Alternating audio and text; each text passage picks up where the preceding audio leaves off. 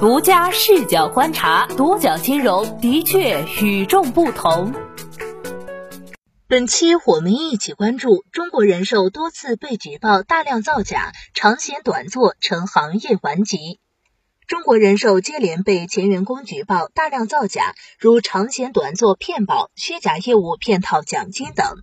而不少业内人士称，上述举报的问题在业内并不少见。前些年，业内曾出现长险短做集资诈骗案，涉案金额高达十亿，不少人蒙受损失，还因此引发一轮整顿。但在利益面前，这些违规操作却屡禁不止。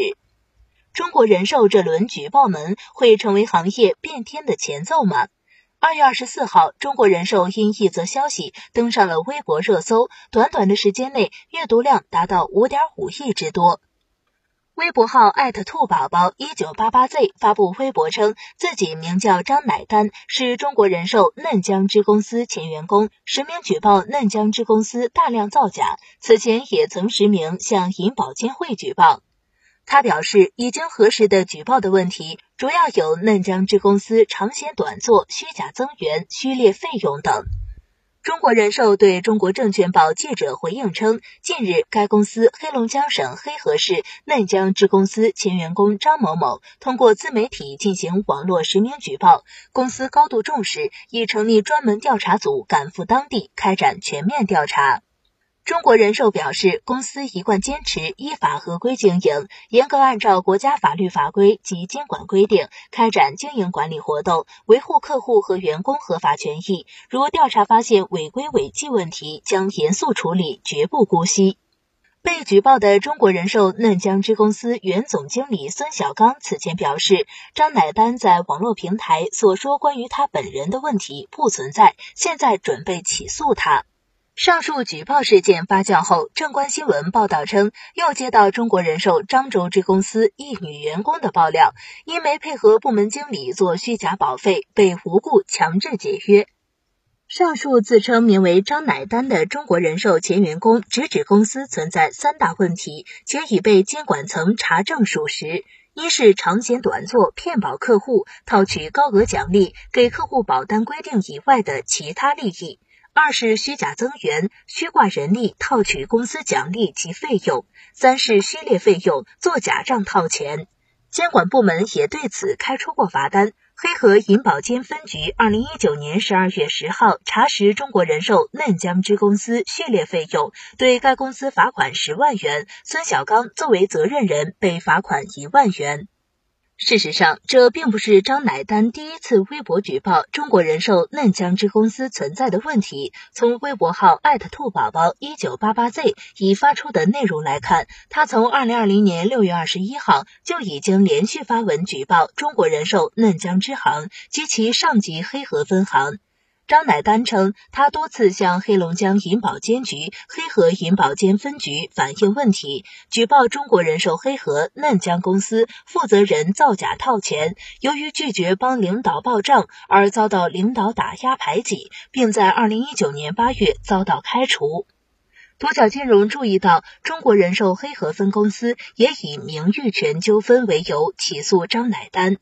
此案一审驳回了原告中国人寿黑河分公司起诉，原告承担了二百五十元诉讼费。二审是维持一审原判，二审上诉费二百五十元也是由中国人寿黑河分公司承担。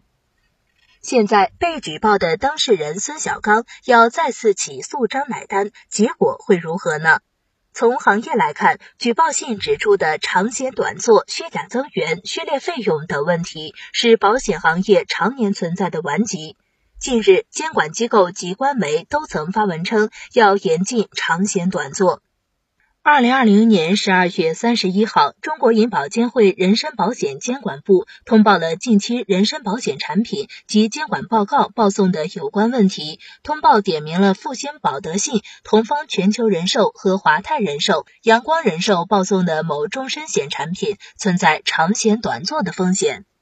通报还表示，下一步将在行业开门红、新政策实施等关键节点，对各公司产品开发、销售等行为进行持续监测，坚决打击保险公司违规开发保险产品、产品炒停、误导宣传等行为。半年之前，北京人寿、瑞泰人寿报送的某两全保险和平安养老报送的某万能型年金保险，由于产品现金价值设计不合理，存在长险短做风险隐患，同样被银保监会人身险部通报点名。所谓长险短做，是指未经监管机构依法核定，擅自开展或变相开展的，将长期保险险种拆分为几个较短期限的保险业务行为。由于对长期保险险种进行期限错配，可以快速吸收投保人投保。新华财经客户端二月五号发文，长险短做或加大险企流动性风险，面临严监管，指出长险短做导致保费收入和投资资产久期不匹配，有可能带来流动性风险，损害消费者权益。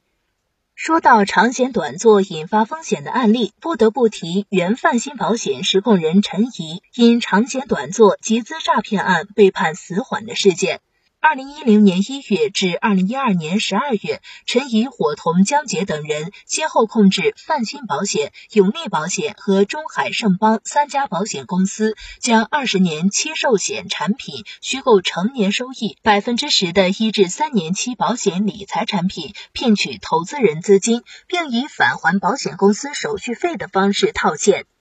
四千四百多人购买了这些产品，规模达到十三亿元，陈怡套取了资金十亿余元。二零一三年七月二十八号，陈怡、江杰将近五千万元港币转至香港后，携带八十三万余欧元等现金和首饰、奢侈品等财物潜逃境外，至案发造成实际损失八亿余元。二零一五年二月十一号，陈怡被判刑。此事件引起了监管部门的关注，随后便开始了对全国保险中介行业的大整顿。